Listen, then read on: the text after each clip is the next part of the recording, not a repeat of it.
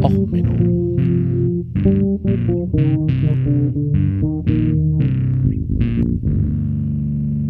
Der inkompetente Podcast über Dinge aus Militär, Technik und Computer, die so richtig in die Hose gingen.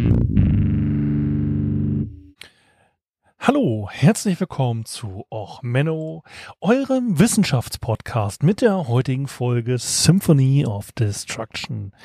Gib mal richtig Blei. Ja, ich bin ja immer angesprochen worden, ich richte mich immer so auf die Fehlschläge, immer so das Böse, das Schlechte und die Leute, die was richtig schlecht machen. Und jetzt habe ich mir mal genommen, ich würdige mal ein Einzelfall, ein Einzelschicksal, eine einzelne Person, die mehr für diese Welt und ihre Atmosphäre getan hat, als alle anderen Menschen und alle anderen Organismen dieser Welt jemals zusammengetan haben. Ja, heute als Musik Megadeth Symphony of Destruction. Ja, die besseren Metallica, die schlechteren Metallica, egal.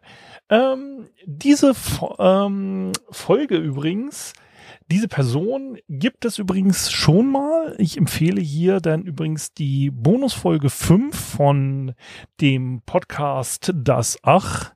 Äh, die haben diese Person dort auch schon mal besprochen. Von wem reden wir? Wir reden von Thomas Midgley.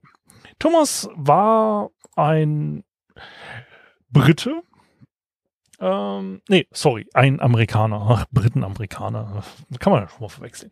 Ähm, der war, kam aus Pennsylvania und ähm, der Vater war schon äh, Erfinder und da machte es sich klar, dass Klein Thomas, also Thomas Mitchell Jr. übrigens, äh, also dass er einfach auch an die Universität geht, ein Studium äh, beginnt und sich der Wissenschaft verschreibt.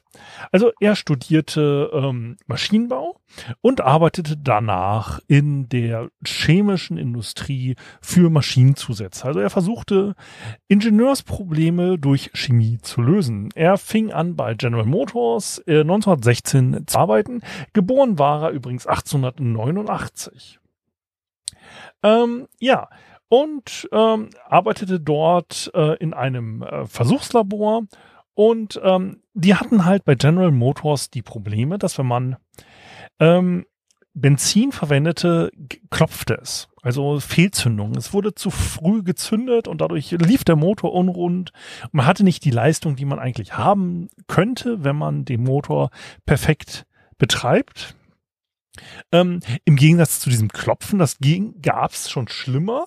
Also die ersten Erfinder, die mit Motoren gearbeitet haben, haben übrigens, ähm, man kann sagen, ein wenig äh, bessere Motoren gebraucht, weil man hatte den Motor erst erfunden, danach hat man das Benzin erfunden. Die ersten Motoren, die man so gebaut hat, die wurden mit ähm, Schießpulverkügelchen übrigens versucht zu betreiben. Äh, britischer Erfinder. Ich komme gerade nie auf den Namen, über den muss man auch mal eine Folge machen. Ja, ich kündige schon wieder Folgen an, die ich dann irgendwie in drei Jahren. Egal, ähm, auf jeden Fall, wie gesagt, ähm, die Motoren explodierten mittlerweile nicht mehr, aber ähm, das Problemchen war, Sie zündeten immer noch zu früh. Nun, und Thomas kam dann halt auf die Idee, also ähm, man kannte damals schon das äh, Tetra, oh Gott, wie spricht man das denn aus? Tetraylblei, also eine Bleiverbindung, das kannte man schon. Und er fand raus, wenn man das jetzt ins Benzin tut, dann knack, äh, dann klopft er nicht mehr. Dann zündet der Motor genau dann, wann er zünden soll. Also, und da hat er ähm, dafür eine Medaille gekriegt. Und zwar die Nichols-Medaille für die Erfindung des verbleibenden Benzins. Nichols übrigens, ähm, die Nichols-Medaille ähm, ist nach dem ähm, also er, der Nichols hatte ähm, auch eine große Chemiefirma und deswegen ähm, war eine der größten Chemiefirmen und der kriegte davon einen Preis. Eine andere Medaille, die er übrigens gewonnen hat, war die Perkin-Medaille. Das ist auch eine Medaille der chemischen Industrie. Ähm, der gute Perkin hatte einen Farbstoff erfunden übrigens, äh, den Movin-Farbstoff. Ähm, Movin äh, war ähm, ja so ein Purpur. Ähm, chemisches Purpur war damals sehr beliebt. Ähm, hatte nachher sich rausgestellt. Übrigens, wir Arbeiter, die in Movin-Fabriken arbeiten, kriegten mehr Blasenkrebs. Also ähm, die Medaillen der chemischen Industrie sind manchmal, ich weiß nicht, ob es Auszeichnungen sind. Auf jeden Fall Thomas hatte jetzt das verbleite Benzin erfunden. Das hat sich auch sehr schnell durchgesetzt. Und ähm, da gab es halt ähm, leichte Probleme mit. Also die Leute sagten, ha, Blei in der Luft, gibt's Bleivergiftung? Und Thomas meinte, na, Blei, verbleites Benzin ist völlig harmlos, hat für eine Pressevorführung 1924 sich hingestellt und hat dort ordentlich äh, Auspuffabgase eines Motors mit verbleitem Benzin eingeatmet. Dabei zog er sich denn übrigens eine Bleivergiftung zu, die er dann ein Jahr lang auskurieren musste. Und ähm, da hatte er, ähm, nebenbei hat er auch noch geforscht, wie man zum Beispiel Brom aus Meerwasser herstellen kann. Das brauchte man nämlich größere Mengen von Brom, um diese Verbleiung überhaupt herzustellen. Ähm, ja, und er hat es denn geschafft, die Bleimenge äh, in der Atmosphäre durch seine Erfindung um das 300-fache zu steigern. Also da muss man ja schon mal sagen, also man muss das ja mal würdigen, dass man erst geschafft hat, einen messbaren Auswirkungen auf die Atmosphäre der Erde zu haben. Man konnte halt die ähm, Bleikurve nachverfolgen, also die römische Bleiverarbeitung, wobei sehr viel Blei ähm, in die Atmosphäre kommt, hat so einen kleinen Peak gemacht. Und Thomas hat es geschafft, diesen Peak, wo man halt also Blei in der offenen Pfanne verkocht hat bei den ähm, Römern, hat es hingekriegt, das noch 300 Mal zu übertreffen. Und damit muss man halt sagen, okay, Respekt, da hat er ja mal ordentlich was hingekriegt. Ähm, ja, und insgesamt hat halt diese ähm, Konzentrations- Anstieg, wie gesagt, das fünfte Jahrhundert vor Christus, als man angefangen hat, Blei zu nutzen. Dieser Sprung wurde halt deutlich übergriffen. Und insgesamt hat halt es, man kann sagen, ähm, dass er dafür verantwortlich ist, dass eine ganze Menge Menschen Nervenschäden haben, dass man eventuell davon ausgehen kann, dass die gesamte Menschheit ein wenig verblödet durch, durch das Blei, das die Nerven angreift, muss man ja mal so offen zugeben. Ähm, so lag zum Beispiel die Bleikonzentration 2005 in Schokoladenprodukten bei 230 beziehungsweise 70 Nanogramm pro äh, Gramm. Ähm, die komplette Umwelt ist mittlerweile durch dieses Blei vergiftet. Ähm, die Bleikonzentration gerade bei Kinderprodukten ähm, ist da dann natürlich besonders bedenklich, aber ähm, eigentlich ist der offiziell höchst zulässige Bleigehalt übrigens nur bei einem Nanogramm-Programm bei Kakaobutter. Aber wie gesagt, diesen Nanogramm-Bereich haben wir dann halt mittlerweile 700-fach übersetzt. Ähm, und ähm, das Schöne übrigens auch ist, dass man ähm, versucht, dieses aufzufangen und ähm, abzubauen. Da gab es dann aber auch wieder Fehlschläge. Und ähm, ja, man weiß eigentlich gar nicht, wie viel Blei überhaupt in die Atmosphäre gelangt ist durch das verbleite ähm, Benzin. Ja, und man kommt übrigens auch, man vermutet, dass übrigens ähm, Bleikonzentration in der Kindheit dafür sorgt, dass man aggressiver ist. Ähm, das angeblich gibt es ähm, Zusammenhänge zwischen der Mordrate und der Menge an verbleibendem Benzin in der Atmosphäre. Ähm, da ist man aber, wie gesagt, ich verlinke euch das noch. Ähm, aber irgendwie, das ist alles noch relativ harmlos. Thomas war weiterhin immer noch ein erfolgreicher Erfinder. Das nächste Problem, das man so hatte, war explodierende Kühlschränke. Nun, man hat damals als Kältemittel etwas verwendet, was brennbar war.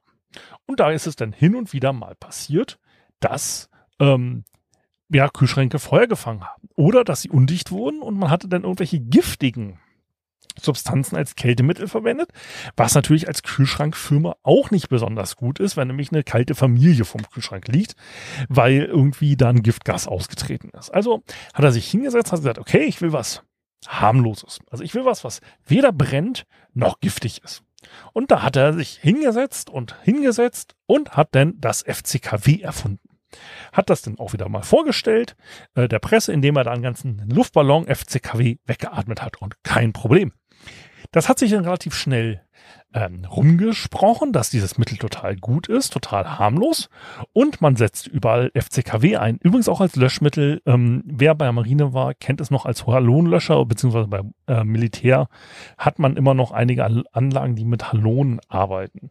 Ähm, das ist FCKW mehr oder weniger. Also ja, Chemiker steigen mir jetzt aufs Dach, aber im Endeffekt ist das dasselbe. Ähm, ja, und da hat sich das dann relativ schnell äh, weit verbreitet. Man hat es als Deodoranten, ähm, Spraymittel verwendet, als Treibmittel und so weiter und so fort. Und es war eigentlich total toll. Übrigens, ähm, General Motors gehört auch äh, jetzt zur Exxon-Gruppe. Ne? Also Exxon, die, die da den Klimawandel vor irgendwie 50 Jahren schon vorher gesagt haben. Äh, Exxon Knows ähm, werde ich euch auch noch unten verlinken. Naja, auf jeden Fall hat er, war er da richtig gut mit dabei, dass er halt das FCKW oder Freon, ähm, also Halogen, äh, Hal Halogenkohlenstoffe, äh, Kohlenwasserstoffe, äh, gut. Ein Glück, dass es mein Chemielehrer nicht hört, was ich hier von mir gebe. Hm. Auf jeden Fall hat er das äh, weiter ähm, richtig gut entwickelt und das wurde richtig weit verwendet. Der einzige Nachteil ist, da stellte sich halt raus, dass irgendwie ähm, also so die Atmosphäre, so die, ach, das Ozonloch und so, ne, das ist halt irgendwie so, hm, doof gelaufen. Also hat man der FCKW dann auch wieder verboten. Ähm, also, ähm, FCKW ist nämlich eigentlich, ähm, das war es, 1930 ist es äh, auf den Markt gekommen und 1995 ist es ähm, verboten. Immer wieder gibt es übrigens noch kleine Ausstöße, die werden mittlerweile durch so Observatorien überwacht und in China oder ähnlichem kommt immer noch wieder so ein bisschen was raus.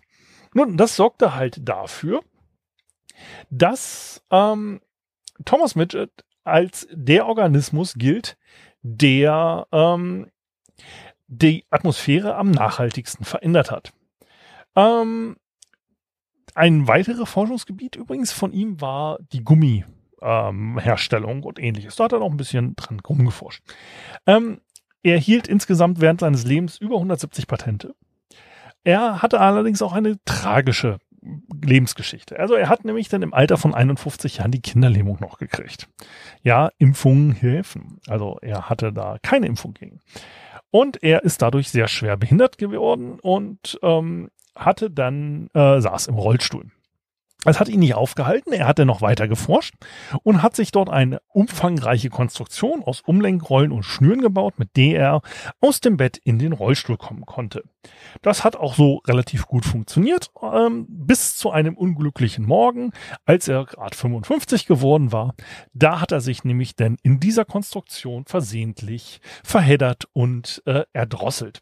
Ähm, man ver andere sagen, er ist anhand seiner Wirkung auf die Atmosphäre so depressiv gewesen, dass es eventuell eine Selbsttötung war.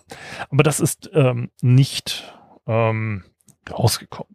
Also wie gesagt, das ist die Story von Thomas Midley, ähm, dem ja, Organismus mit der größten Auswirkung auf die Atmosphäre unseres kleinen blauen Planeten, ähm, der es geschafft hat, erstmal die Bleikonzentration so weit hochzutreiben, dass es immerhin noch deutlich messbar ist und der es dann auch noch geschafft hat, ein, dafür zu sorgen, dass man im Australienurlaub besonders braun wird.